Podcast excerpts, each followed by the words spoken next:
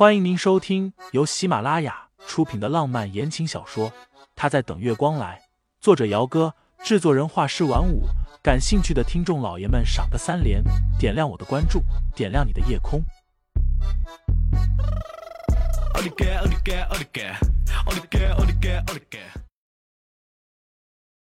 第八十八章，以后他就要习惯。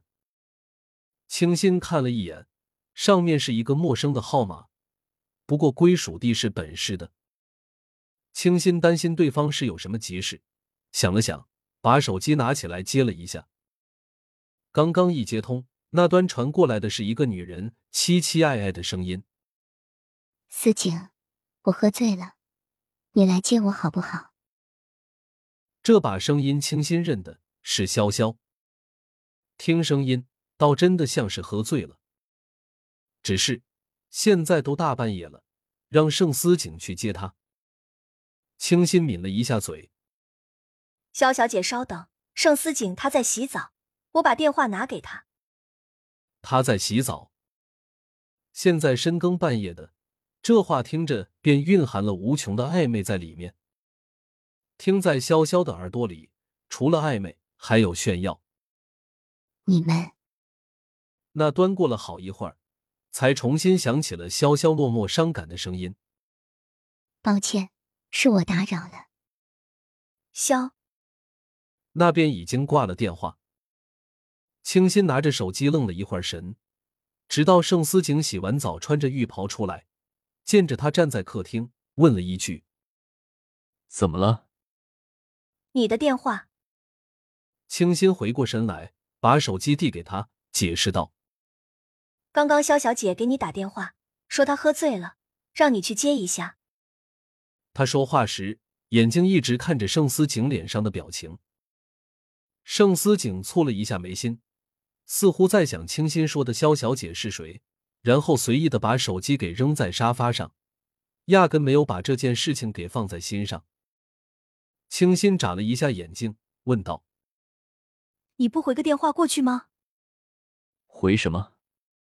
怎么，盛太太这么大方，大半夜的舍得让我去接一个喝醉的女人？你也不怕人家对我图谋不轨？盛思景的语气颇有些恨铁不成钢的，抬手就捏了一下他白嫩的脸蛋。真是只小白眼狼。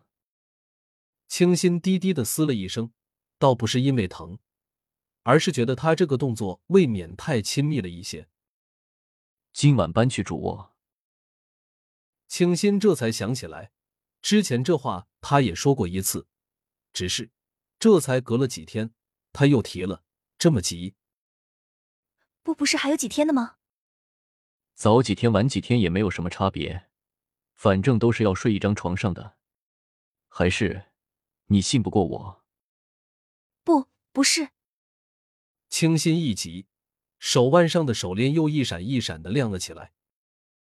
最后到底是拗不过盛思景，被这男人忽悠带逼迫的，硬着头皮去了主卧。主卧比客房大了差不多一半，黑白格调的黑色的大床，地上铺着米白色的绒毛地毯，浅色的窗帘已经拉上了。卧室里灯光明亮，把里面的每一个角落都照亮无遗。清新的视线落在了那张黑色的欧式雕花大床上，真的是大床。目测起码有差不多三米宽左右，也不知道他自己一个人睡那么大的床干什么？看什么？明天再看，睡觉去。反正人已经拐进房间里来了，盛思景无所畏惧，径自走到另一侧，掀开被子上床。清新吞了一下口水，目光警惕的看着他：“你说过的，不会对我做什么的。”男人嗤了一声，好整以暇的看着他。男人说的话你也信？